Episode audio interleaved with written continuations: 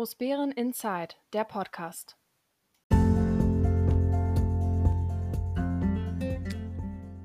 Hallo, hallo Großbären. Hier ist Großbären Inside, der Podcast, der etwas andere Nachrichtenkanal rund um die Gemeinde Großbären und die Ortsteile Heinersdorf, Kleinbären und Diedersdorf. Ich wünsche allen ein frohes Osterfest. Bevor ich es wieder vergesse, mein Name ist Dirk Steinhausen und ich darf euch heute für das Team von Großbären Insight erneut als Sprecher durch die Sendung führen. Wir haben inzwischen den 7. April 2023 und die 132. Sendung. Es sind diesmal viele, viele, viele, viele kleine Themen, die uns so vor die Rübe gelaufen sind. Ähm, so, das lässt sich wahrscheinlich so zusammenfassen, dass es eben, ja, Kleinvieh macht eben auch Mist oder äh, sind dann die Kleinigkeiten, die einen bewegen. Äh, Nichtsdestotrotz haben wir versucht, ein interessantes, eine, interessantes, eine interessante Sendung für euch zusammenzustellen. Ähm, ich habe natürlich wieder Feedback bekommen, darauf bedanke ich mich. Das Feedback war dann sehr unterschiedlich. Das eine war auf einen Leserbrief, der in der Matz erschienen ist.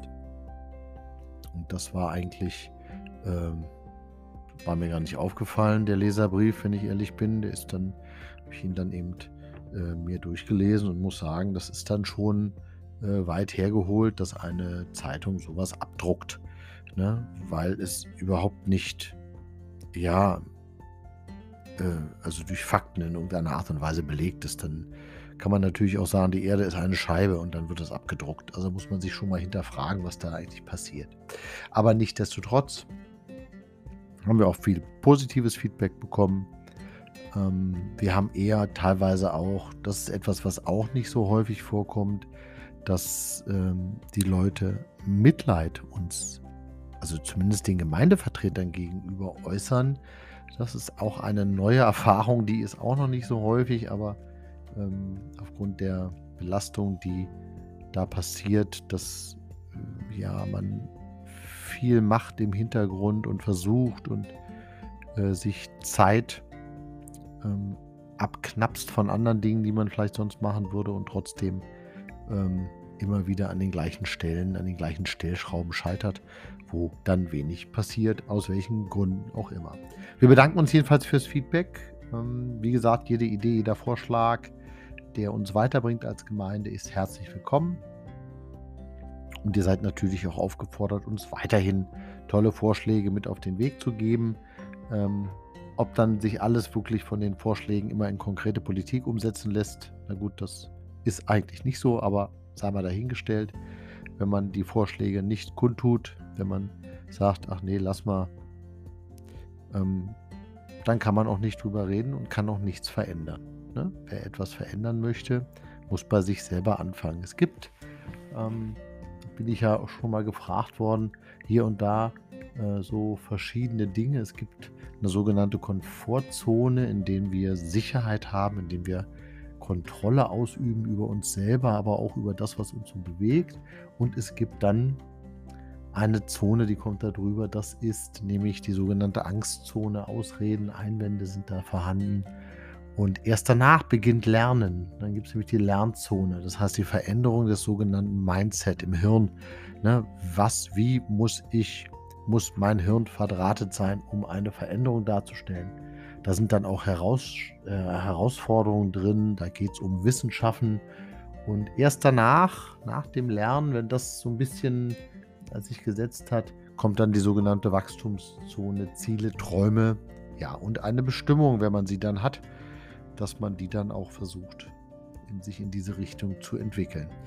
Ähm, das hört sich jetzt ein bisschen theoretisch an, ist es aber nicht. Ähm, Im Endeffekt muss man, um etwas zu verändern, seine eigene Angst, seine eigenen ähm, innerlichen Widerstände überwinden, aus sich herauskommen und seine eigene Komfortzone verlassen, sich in dieses, ja, in diese Phase ähm, der Angst begeben, um dann eben da auch Lerneffekte draus zu erzielen. Das ist ein normaler Entwicklungsprozess. Nichtsdestotrotz ist die Sendung diesmal etwas kürzer, auch als kleiner ähm, Vorbedingung schon mal jetzt.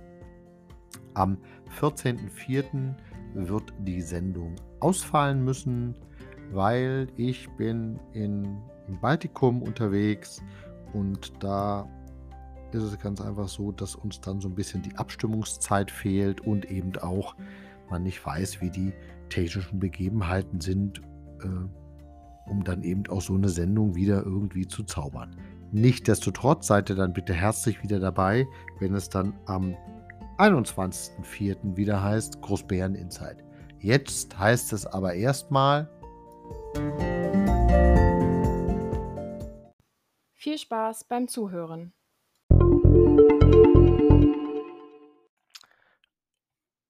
Jetzt beginnt die Zeit der Osterfeuer. Einige haben schon mitbekommen, am grünen Donnerstagabend war bereits der Beginn. Die ersten Osterfeuer in unserer Region finden statt. Und so auch äh, in Kleinbeeren. Da war es ja, wie gesagt, schon am grünen Donnerstag, aber auch in Großbeeren und in Diedersdorf. Dort findet das Osterfeuer jeweils am Ostersamstag statt. Beginn ist meines Wissens bei beiden Veranstaltungen 17 Uhr. Es wird sicherlich ein reichhaltiges, buntes Programm angeboten werden. Kommt vorbei und schaut es euch an. Kleiner Tipp für den geneigten Zuhörer, wenn ihr, naja, am frühen Abend in Diedersdorf seid, dann werdet ihr den Sprecher vielleicht mal im Hasenkostüm begegnen. Ne, auch das gehört hier und da dazu, dass man sich selbst auch nicht so wichtig nehmen darf sondern dass man dann auch Spaß hat. Und wenn es dann gerade für Kinder ist, dann ist man sich auch nicht zu schade, mal ein Hasenkostüm anzuziehen. Also kommt vorbei nach Diedersdorf, ne, so 17.30, 18 Uhr werde ich dann sicherlich das Kostüm anhaben. Bis dahin.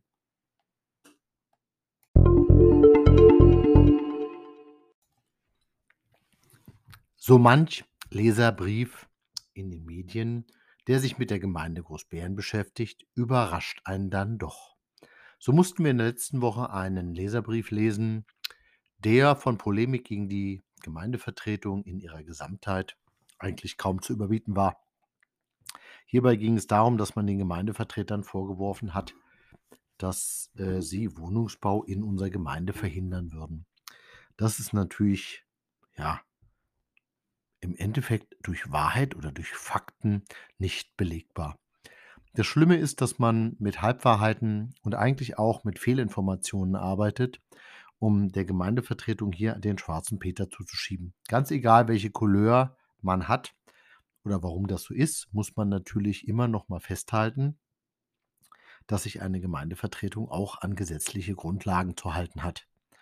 Und wenn eine Verwaltung kommt und sagt, wir haben hier ein Bauprojekt und wir müssen das sogenannte gemeindliche Einvernehmen herstellen.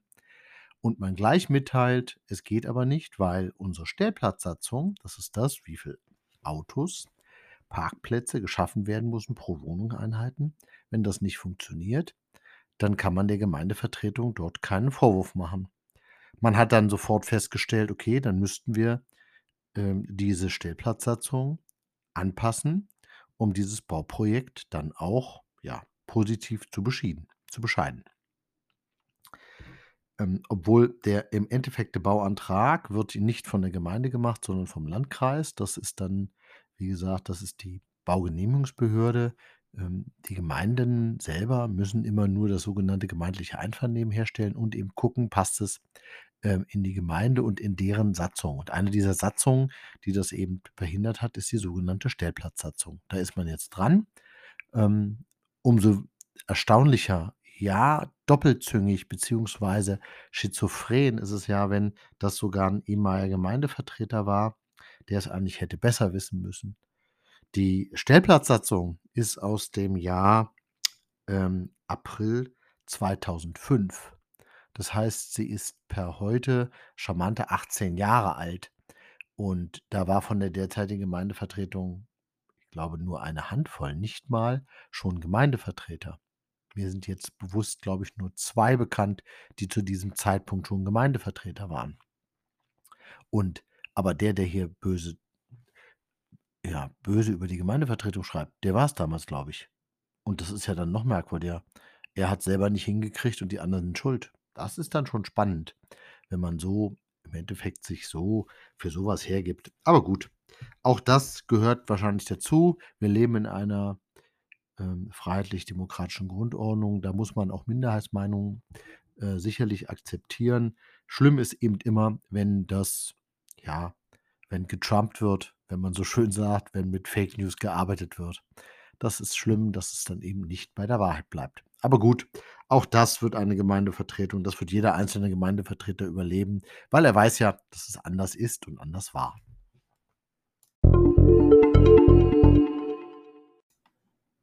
Wenn Sie die heutige Sendung hören, werden Sie wahrscheinlich einen Feiertag gehabt haben. Zumindest ein Großteil der Menschen hat am Karfreitag, das ist ja dann heute, äh, ja, frei. Das ist der Freitag vor Ostern und ähm, im, die Christen gedenken an diesem Tag des Leidens und Sterben Jesus Christi am Kreuz. Interessanterweise ähm, gibt es ja noch so ein paar Sachen, die sind immer wieder, äh, werden immer wieder diskutiert, wie das Feierverbot am Karfreitag. Ähm, da kann ich dann nur sagen, ja, ähm, wir versuchen andere Glaubensrichtungen zu tolerieren und äh, halten uns dort mit Kritik zurück aus unterschiedlichsten Gründen.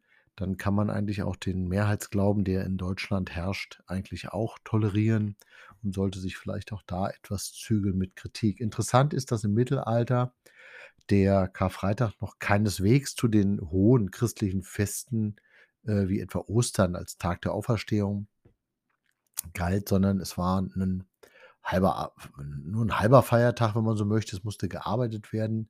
Äh, erst nach der Reformation führten viele Landeskirchen den Tag als sogenannten halben Feiertag ein.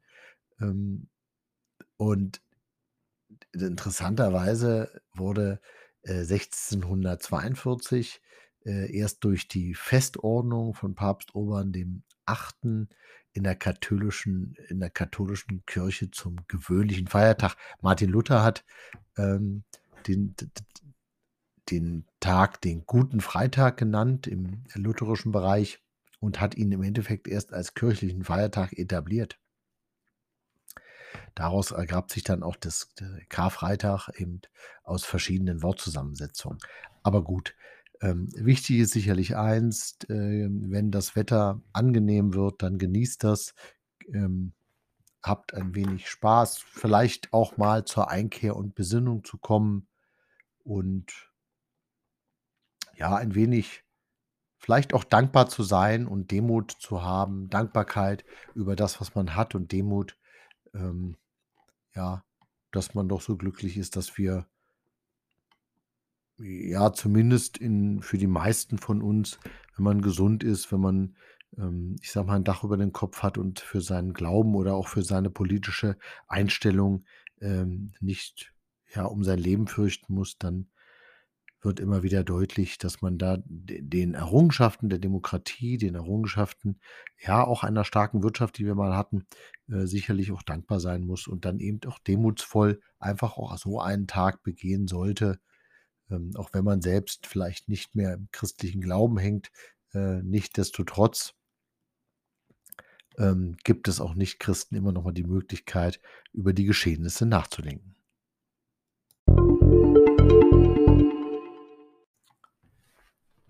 So manche Themen führen immer zu kontroversen äh, Diskussionen, auch generationsübergreifend hinweg. Äh, da spielt es dann eigentlich keine alte äh, Rolle, ob jung oder alt. Es gibt jedenfalls immer eine kontroverse Diskussion.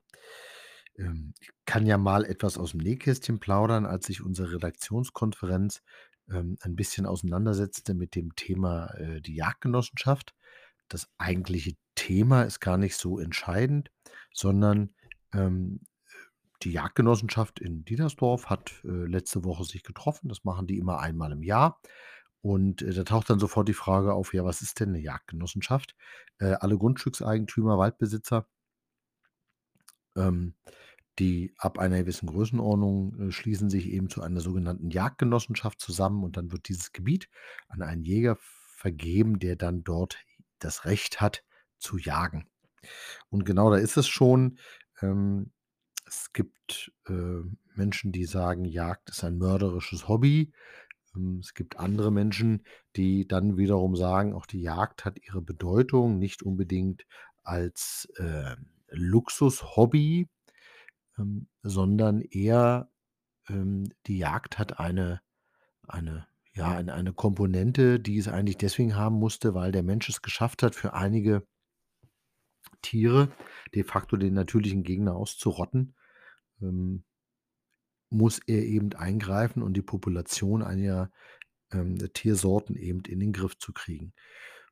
Es ist jetzt nicht verwunderlich, wenn's nicht so was wie die Schweinepest geben würde, äh, dann wäre die Wildschweinpopulation, die wir in Deutschland haben, wesentlich größer.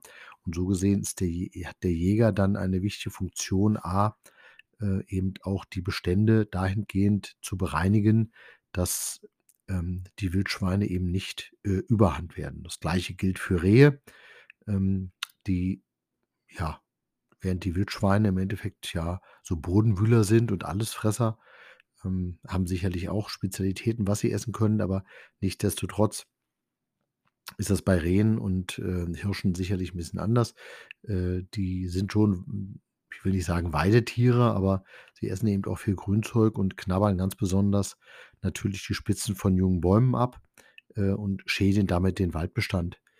Das ist das wird man sehen sieht man immer daran, dass wenn junge, ähm, Wälder angelegt werden, dass dann im Regelfall, äh, Wildzäune drumrum sind, damit man den Bäumen einfach die Möglichkeit gibt, eine gewisse Größe zu haben, um dann mit diesem Verbiss, ähm, ja, fertig zu werden und dann eben trotzdem, hm, weiterzuwachsen.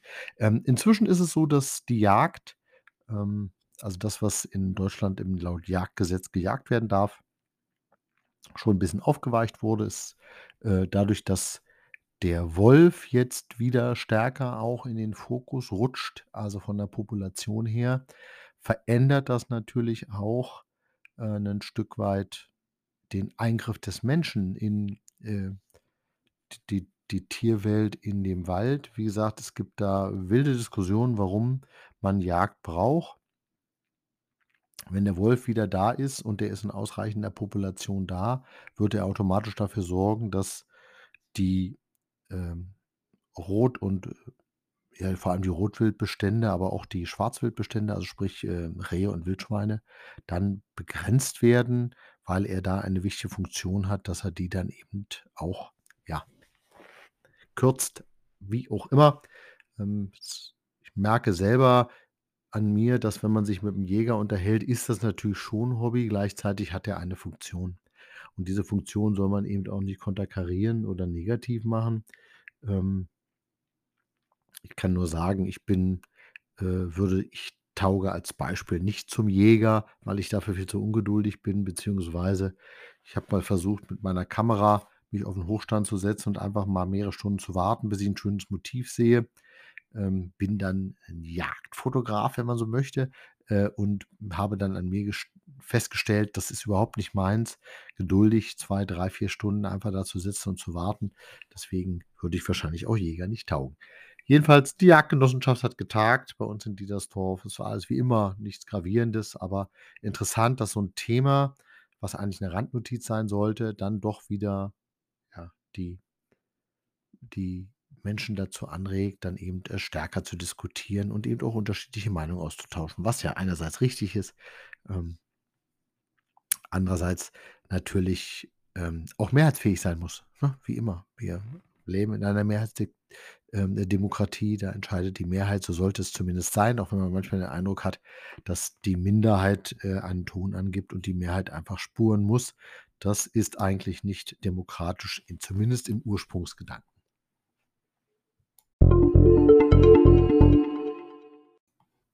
Was gibt es noch?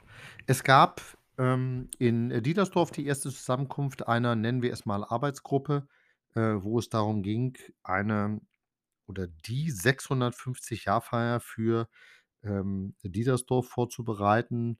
Die 600 Diedersdorf wird im Jahr 2025 650 Jahre alt und hat dort demzufolge Jubiläum. Und da muss man natürlich jetzt schon frühzeitig anfangen, weil die Zeit geht hin. Es sind noch 1 1/2 Jahre und es gibt eben ja, einige Planungszeitabläufe, die einfach etwas länger gehen. Demzufolge muss man spätestens bis Ende des Jahres wissen, was konzeptionell geplant ist, damit man dann auch ja, Verträge mit Schaustellern, mit, äh, Bands, mit wem auch immer machen kann. Und, ähm, jetzt sind haben sich haben wir uns zum ersten Mal getroffen. Das Ziel das einheitliche Ziel, ähm, ist so, dass man wirklich alle beteiligen möchte. Es wird eine 'n Versuch sicherlich stattfinden, möglichst alle relevanten Gruppen in unserer Gemeinde und in diesem Ortsteil dann auch mit einzubinden, damit dort auch was, 'n bisschen passiert und wir eben auch ein schönes Fest zaubern, was dann, ja, die Diedersdorfer vielleicht begeistert.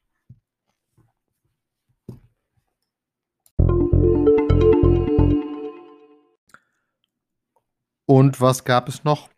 Es gab in der letzten Woche noch mal so einen Nachgang nach der Gemeindevertretersitzung. Ist ja immer so, dass dann noch mal einige Themen vielleicht stärker ins Licht der Öffentlichkeit rutschen und eins davon war der alte Bahnhof.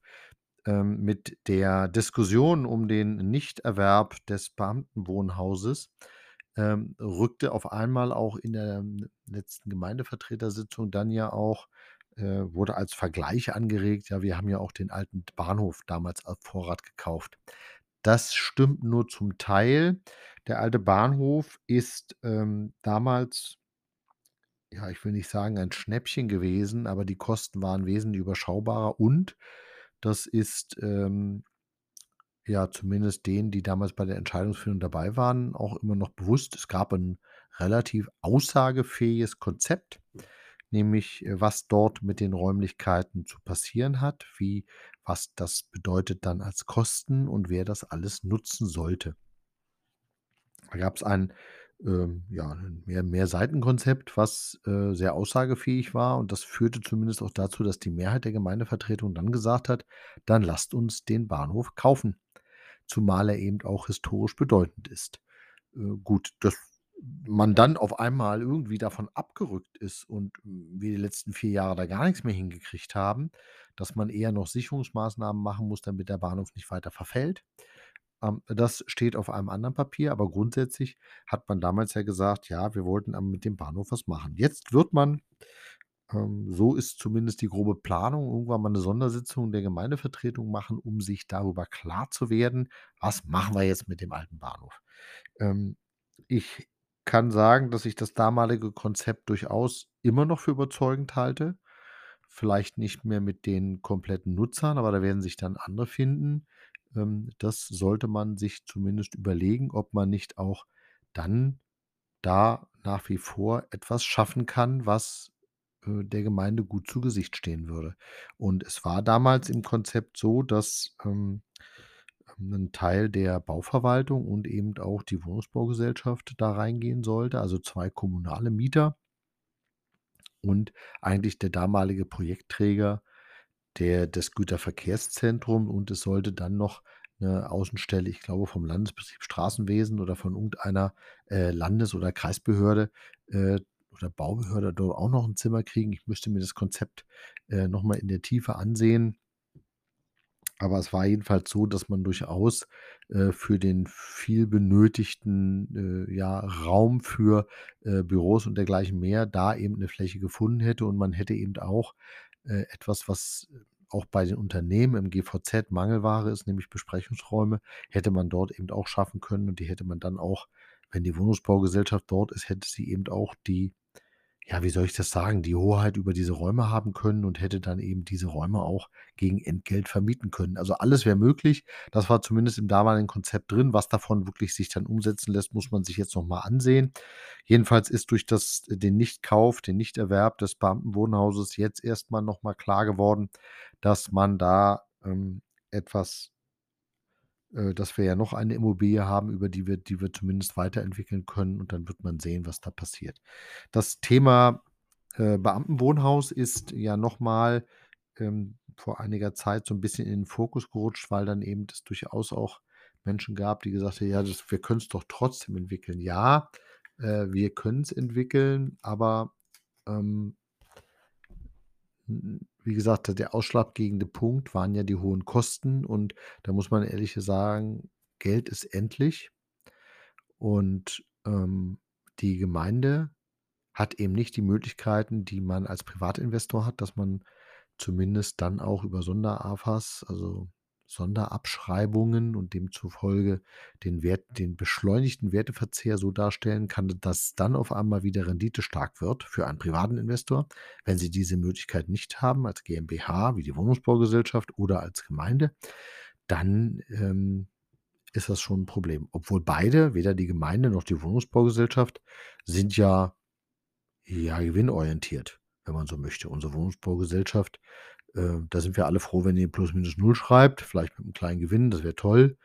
Ähm, aber, äh, sie ist eben kein Unternehmen, was jetzt so im herkömmlichen Sinne irgendwie mit Traumrenditen hier arbeitet.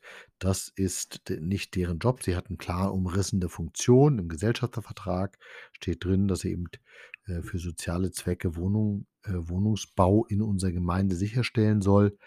Ähm, okay, jetzt muss man mal schauen, was da existiert und ob man da dann doch noch was hinkriegt.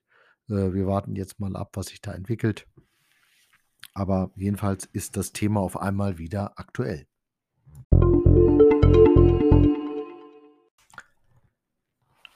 Und was gab es noch? Es gab im Nachgang noch mal, ähm, eine ja, wie soll ich sagen, eine Begebenheit, die so 'n bisschen zum Nachdenken anregte. Ähm, wir haben ja im Regelfall von jeder Sitzung wird ja eine Niederschrift erstellt. Diese Niederschrift ist dann, wenn man so möchte, die Urkunde, weil was da drin steht, muss dann auch gemacht werden. Das heißt, da werden dann die Beschlüsse festgehalten. Da wird festgehalten, äh, wie ein Beschluss umzusetzen ist et cetera. Alle Zusatzinformationen sind in einer Niederschrift, in einem Protokoll nachweisbar. Jetzt ist Folgendes passiert: Ähm, die, äh, noch fehlenden Protokolle, zum Beispiel einiger Ausschüsse, aber auch einiger Ortsbeiräte werden jetzt ähm, sind jetzt ad hoc hergestellt. Dann lässt sich also, mit einem ein Jahr alten Protokoll kann man jetzt sicherlich als Mitglied eines Ortsbeirats nicht mehr so viel anfangen. Da dann ist das immer nur noch Vergangenheitsbewältigung. Aber nichtsdestotrotz gab's jetzt eine merkwürdige Situation, dass nämlich einige Protokolle, ähm, Rechtskraft erhalten haben ähm, die es zweimal gibt.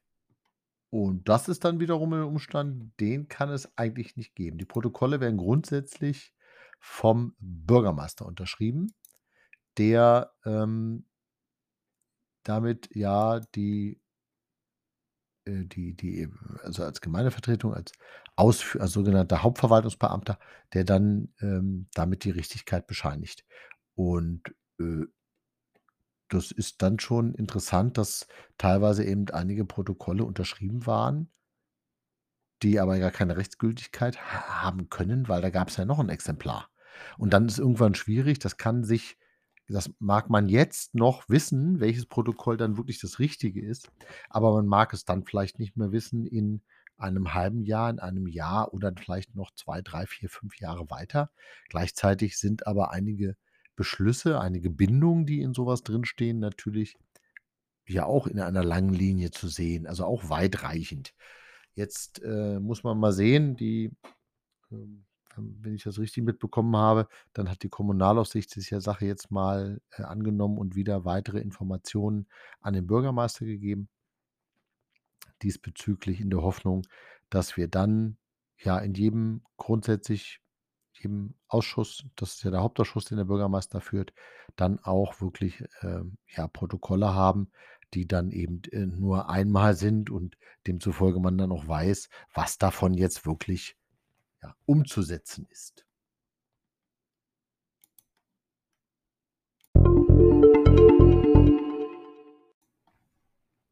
Und was gab es noch? Es gab, ähm, im Nachgang für alle, die vielleicht zufällig sogar live dabei waren bei der letzten Sitzung der Gemeindevertretung gab's ja mehrere Fragen, die nicht beantwortet waren. Da sind jetzt 2, 3 Antworten dann noch mal eingeflogen, ähm welche Stellen im Endeffekt, äh, offen sind. Und, ähm, der Bürgermeister hat dann noch mal mitgeteilt, dass im in der Kernverwaltung, äh, 7 Stellen zurzeit im Besetzungsverfahren sind, in Ausschreibung sind, wie auch immer. 3 weitere sind in der Vorbereitung. Das heißt, es sind 10 Stellen ähm, nicht besetzt.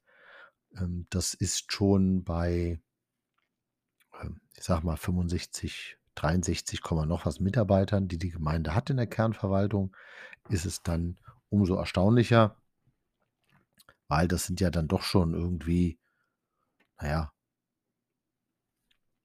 15 Prozent. Und wenn wir dann noch die, ähm, äh, ja, die Menschen nehmen, die irgendwann so lange krank sind, dass sie ja nicht mehr über die Gemeinde bezahlt werden, also sprich nach sechs Wochen, ähm, endet ja die Lohnfortzahlung und dann wird äh, Krankengeld bezahlt äh, oder vergleichbare äh, oder vergleichbare Sachen wie eine Arbeitsunfähigkeitsbescheinigung. Dann haben wir da weitere neun Mitarbeiter, die fehlen. Also in der Summe sind es irgendwie 19 Mitarbeiter. Das auf 63 kann man selber ausrechnen, ist man irgendwie bei 29, 30 Prozent Mitarbeiter, die fehlen. Das ist umso ähm, bedauerlicher, weil natürlich, die haben ja alle eine Tätigkeit, die müssen ja alle was tun. Und dann muss man sich natürlich nicht wundern, wenn dann wenig geht, weil die vorhandenen Mitarbeiter, die da sind, können natürlich so einen Ausfall in dieser Menge nicht kompensieren.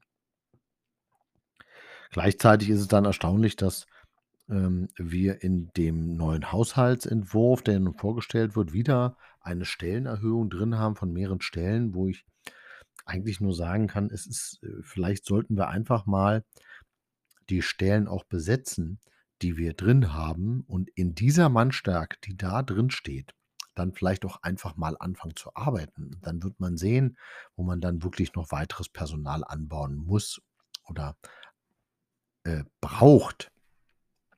Erschreckend ist, dass diese Vakanzen zumindest bei den Stellen in der Verwaltung ja jetzt seit fast einem Jahr vorhanden sind. Krankheit ist dann sicherlich was anderes, das kommt immer mal rein, mal raus, aber auch da sind ja einige schon sehr lange krank und demzufolge verschärft das eher das Problem. Gleichzeitig tut die Gemeinde sich unheimlich schwer, ähm, Nachwuchs zu finden. Also entweder, ähm, dass die Stellen nicht besetzt werden. Und da kann sich jeder seinen Teil dran denken. Ähm, entweder, also man möge das einfach mal im Kopf durchspielen. Wenn du eine Qualifikation hast, die vielleicht genau dem entspricht, was in der in der, äh, ja, Ausschreibung drinsteht und du bewirbst dich trotzdem nicht, dann kann das ja mehrere Gründe haben. Das kann mit Ruf zu tun haben, das kann mit Arbeitsbedingungen zu tun haben, das kann natürlich mit ganz vielen Dingen zu tun haben, ähm, aber da möge sich jeder selber mal äh, ein Fragezeichen machen und drüber nachdenken, warum ist das eigentlich in unserer Gemeinde so, dass während die äh, unsere Nachbarn, die Nachbargemeinden auch sicherlich manches manche Personalstelle etwas länger brauchen, um zu besetzen, aber sie kriegen sie besetzt und wir kriegen es nicht. Das ist ein Unterschied, über den lohnt es sich schon mal nachzudenken.